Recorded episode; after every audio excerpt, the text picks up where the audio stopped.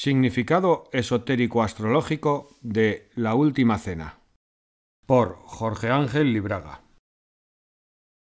Este momento en la vida de Jesucristo es el que ha apresado Leonardo da Vinci en uno de los muros del refectorio de un convento dominicano, adjunto a la iglesia de Santa María de la Gracie, con su cúpula lombarda, obra esmerada del joven arquitecto Bramante, corría el siglo XV en Italia. Así como podemos admitir que el misterio del gótico nació en Francia alrededores del siglo XII, el misterio del Renacimiento lo hace en Italia del Norte hacia el siglo XV. Y le llamamos eh, misterios, pues si bien se pueden extraer antecedentes inmediatos que lo justificarían de una manera lógica, estos no alcanzan a hacerlo de manera plena, y ambos fenómenos parecen explosiones culturales con sus secuencias civilizatorias. Cuesta al historiador aceptar tal concentración de luz espiritual y el tamaño metafísico de sus portadores. Las respectivas sociedades que los engendran son, a su vez, conmovidas y modificadas profundamente por estas verdaderas revoluciones espirituales. Como un témpano de hielo, bellamente tallado que guardase en sí las divinas proporciones del mundo clásico, así el Renacimiento rompe la superficie de las aguas de la historia, emerge, flota en un mundo que le es ajeno, lo deslumbra, lo admira, lo sobrecoge y termina fundiéndose con él. Contrariamente a la opinión generalizada, el Renacimiento no constituye una mera copia, sino que se inspira fuertemente en la antigüedad y se desarrolla constreñido por su entorno, víctima de las circunstancias.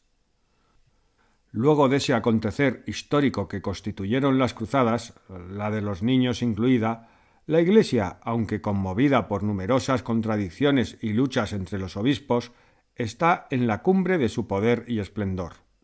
Dueña de vastos territorios, ejércitos y flotas de guerra propios, tiene además preeminencia sobre muchos estados soberanos, como comprobamos, ya que logró que don Juan de Austria fuese el almirante supremo de la batalla de Lepanto, recurriendo a la biblomancia como ardid para ello. En el siglo XV recoge sus cosechas. Moros y judíos han sido prácticamente estirpados de Europa. Ha caído Constantinopla, otrora rival de Roma, y los papas y obispos son dueños de la vida y de la muerte de todo ser viviente.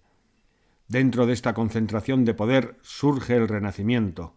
No hay ocasión ni dinero para hacer arte si no se tiene el apoyo de la Iglesia y de algunos de los poderosos caudillos que se oponen y a la vez coquetean con ella. Arquitectos, pintores y escultores tienen que utilizar una máscara cristiana, según la moda de lo que se entendía entonces por ello, para realizar sus grandes obras. El clasicismo que los inspira se referirá casi siempre a temas bíblicos y sólo se permite el sarcasmo, especialmente los pintores, de hacer aparecer a los profetas del segundo milenio antes de Cristo con ropas de florentinos del siglo XVI, o a los soldados que custodian el sepulcro de Cristo con alabardas españolas de fines del XV. Es en este marco en el que transcurre la existencia de Leonardo da Vinci, desde 1452 hasta su muerte en 1519. La Última Cena es una pintura sobre muro, en fresco de 9,10 por 4,20 metros.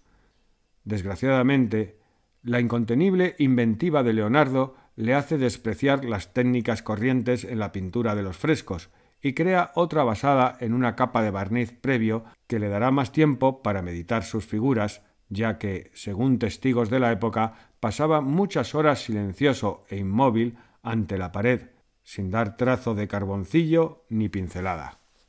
La humedad del lugar hizo que esta pintura extraordinaria presentase deterioros en menos de cien años de su ejecución. Es restaurada por primera vez en 1726, pero sufre numerosos daños entre 1800 y 1815, durante la ocupación francesa, pues junto a ella duerme y cocina la tropa. Varias veces fue, a partir de entonces, retocada, sometida a la aplicación del calor, barnizada, hasta que, en la Segunda Guerra Mundial, una bomba de los aliados acierta de pleno en la gran cámara que preside. Afortunadamente, las autoridades italianas la habían cubierto con una protección adecuada, compuesta por miles de sacos de arena, aunque cae el techo y se derrumban trozos de otras paredes, la que sostiene la última cena, que también había sido reforzada por fuera, resiste. Los daños, aunque reparables, no son grandes. Desde 1953 hasta nuestros días está siendo restaurada muy cuidadosamente y hoy ya podemos apreciar los colores originales en su casi totalidad. La obra fue encargada a Leonardo alrededor de 1495 y éste tardó más de doce años en terminarla. Los bocetos previos son numerosísimos.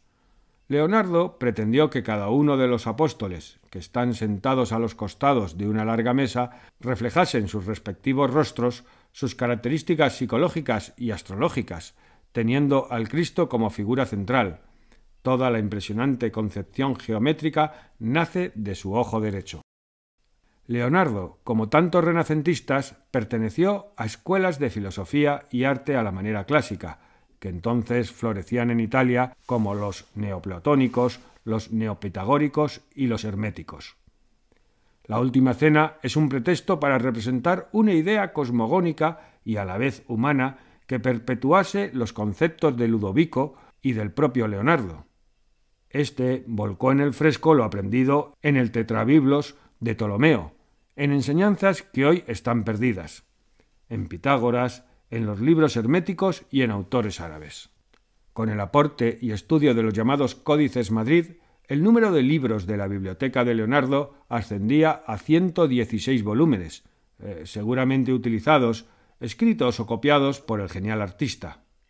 De ellos se deduce que fue iniciado en las ciencias ocultas, especialmente en astrología, alquimia y magia práctica.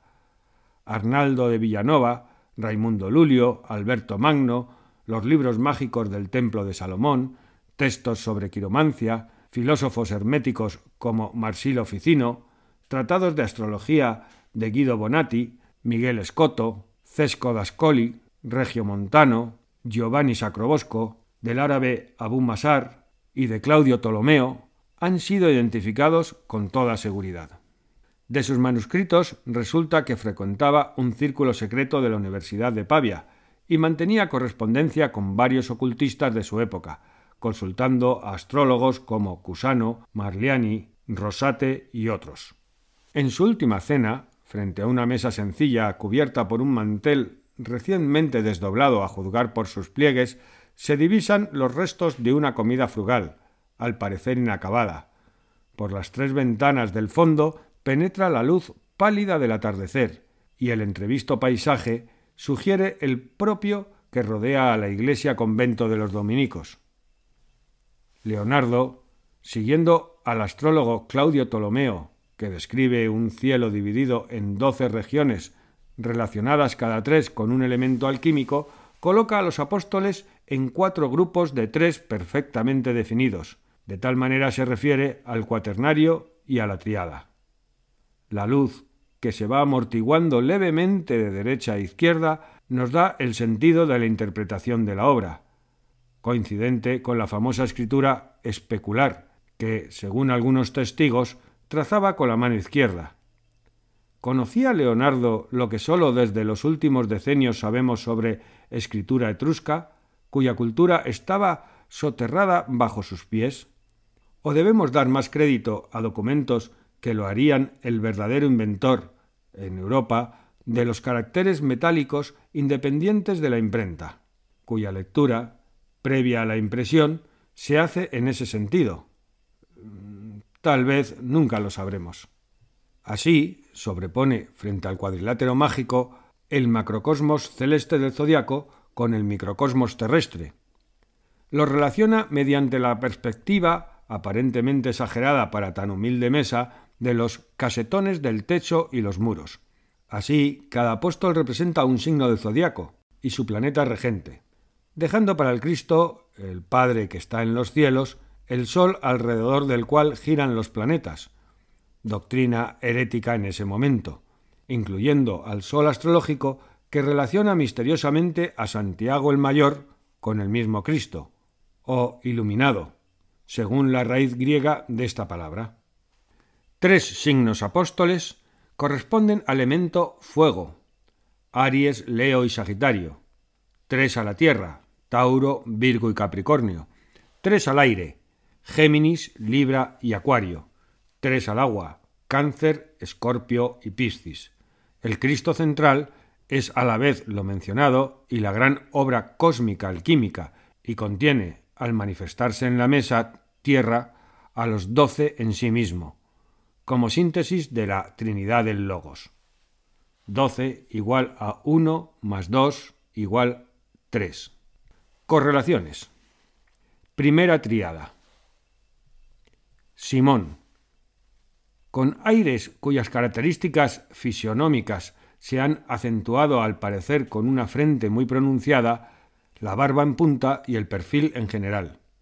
En Simón, la tipología astrológica está marcada por Marte, en su actitud enérgica, ágil y brusco en sus movimientos.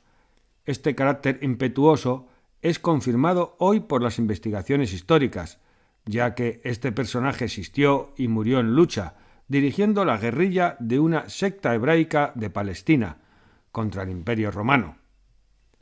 Tadeo. Tiene de Tauro la fisionomía de un hombre lento y muy sólido. Se le ve macizo, de cabellera abundante, ya blanquecina, discutiendo fervorosamente con sus compañeros más cercanos, tiene correspondencia cósmica con Venus. Mateo. Tiene correspondencia analógica con Géminis, en su rapidez de movimientos y sin perder la elegancia del cuerpo. Parece hablar de la materia fácil y persuasiva. Sus brazos se extienden en la misma dirección, como gemelos. Lo rige Mercurio, que le da un aspecto juvenil e inteligente. Segunda triada. Felipe. Es la primera persona de la segunda triada y está relacionada con el signo de cáncer, el cuarto signo del zodiaco, que da paso de la primavera al verano. Se lo muestra ligeramente inclinado y sus manos representan la constelación del cangrejo. La cabeza es esférica y el rostro tenso, con algunas características lunares, ya que cáncer es gobernado, en cierta forma, por la luna, el eh, planeta eh, que le corresponde. Santiago el Mayor. Viste ropas con reflejos áureos y tiene toda la majestad y la actitud del león, signo donde tiene su dominio astrológico el sol. Por eso su mítica marcha, después de muerto de este a oeste, hasta la torre arqueológica de los santuarios neolíticos, celtas y romanos de Santiago de Compostela. Hoy sabemos que este lugar de España era visitado por caravanas de peregrinos que iban hacia la tumba o el gran muerto desde, por lo menos, principios del segundo milenio antes de Cristo. Físicamente, la figura tiene características apolíneas. Tomás. Su cuerpo tiene analogías zodiacales con el signo de Virgo y su planeta regente Mercurio. El signo que hace con la mano así lo sugiere. Jesucristo. Aparece en el medio del cuadro, en analogía con el Sol, interno y externo, centro del sistema solar. Asume características de ecuanimidad, belleza y potencia sobrehumanas. Al estirar sus brazos, configura un triángulo sobre la mesa cuadrilátera, resumiendo en sí los tres aspectos del logos platónico. La imagen está circunscripta en el centro de un círculo, cuyo radio imaginario tiene como punto fijo su ojo derecho, el orificio más espiritual del cuerpo humano. La circunferencia es el símbolo gráfico del Sol. La mano derecha con la palma hacia arriba y la izquierda con la palma hacia abajo significan la aceptación de su destino si es por gracia de Dios. Acaba de pronunciar las fatales palabras y su mirada se pierde tristemente en un punto más allá de la mesa, llena de serena resignación y de tristeza por la fragilidad de los hombres. Tercera triada. Juan, relacionado con Libra, se ve la inclinación de la luz hacia el invierno. Tiene asimismo características venusianas y su propia cabeza, muy inclinada, nos muestra que un plato de la balanza se ha movido, esta vez hacia el lado izquierdo del observador, como un mal augurio. Judas. Su mano izquierda hace la figura de un escorpión, escorpio. Su voluntad tiene la agresividad de Marte. La nariz aquilina es como la de un ave rapaz y los ojos entrecerrados evaden las miradas, aunque su actitud general sea desafiante y deje caer disimuladamente la sal en la mesa, símbolo de desgracia. Su mano derecha, en la convulsión de la sorpresa, aprieta demasiado un pequeño bolso y escapan de él varias monedas. Pertenece al pequeño tesoro recibido por denunciar a Jesús. Pedro. Es típico de Sagitario dominado por Júpiter, señor de los dioses, por lo cual se le hará depositario de las llaves de la iglesia terrestre y celeste. Leonardo lo coloca casi de pie y de perfil, simulando la constelación en el zodiaco, en una exposición dinámica. Su mano derecha ha retrocedido como para manejar un arco, aferrando amenazante un cuchillo, mientras su otra mano se cierra sobre el hombro de Juan, traspasando a Judas. Cuarta triada. Andrés. Regido por Capricornio, encabeza el cuarto grupo que parece iniciar un movimiento de retroceso hacia la oscuridad del ángulo izquierdo. Las tres cabezas están de perfil, corresponden al invierno, donde todo se ve más oscuramente y con profundidad. Su planeta regente es Saturno. Santiago el Menor. Regido por Acuario, trata de alcanzar con su mano extendida el hombro de Pedro, para contener sus iras. Con la otra se sostiene en Andrés, que representa el estupor del pasado que no comprende lo que pasa. Él también está regido por Saturno, según el canon de Leonardo. Bartolomé. Es el último personaje. Está regido por Piscis y una forma de Sagitario.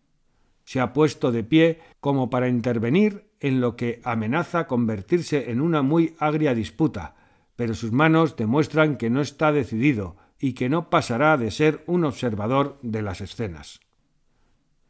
La distribución geográfica de los nueve números fundamentales que rigen la composición espacial y geométrica demuestra que la cábala no era desconocida por Leonardo, ni tampoco la eneada pitagórica.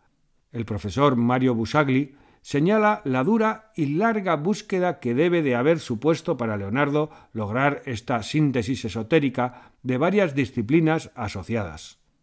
Al respecto, se dice que para el rostro de Jesucristo tardó cerca de diez años haciendo cientos de bocetos. El profesor Verdini, nuestra principal fuente, cita el folio 157R del códice Windsor Anatomy, donde desde hace siglos se reconoce en las doce figuras las regiones astrológicas de la cosmografía de Ptolomeo. En Anatomía Venarum, el propio Leonardo cita y relaciona el macrocosmos con el microcosmos y habla del árbol de la vida que da forma a todas las cosas. La sobrehumana capacidad de trabajo de Leonardo hizo que, mientras diseñaba esta obra maestra, realizase muchas otras de gran valía en todos los campos, sin desdeñar el desatascar las tuberías del palacio de su protector.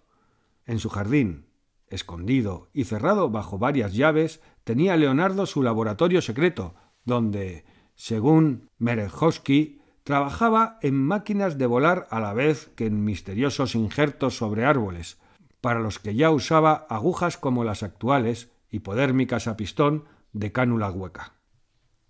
La última cena de Leonardo tiene sus raíces en la más remota antigüedad, en el culto a la mesa, sostén del alimento físico y espiritual.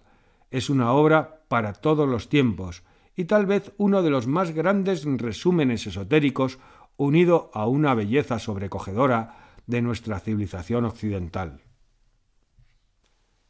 Artículo aparecido en la revista Nueva Acrópolis de España número 144 del mes de diciembre de 1986.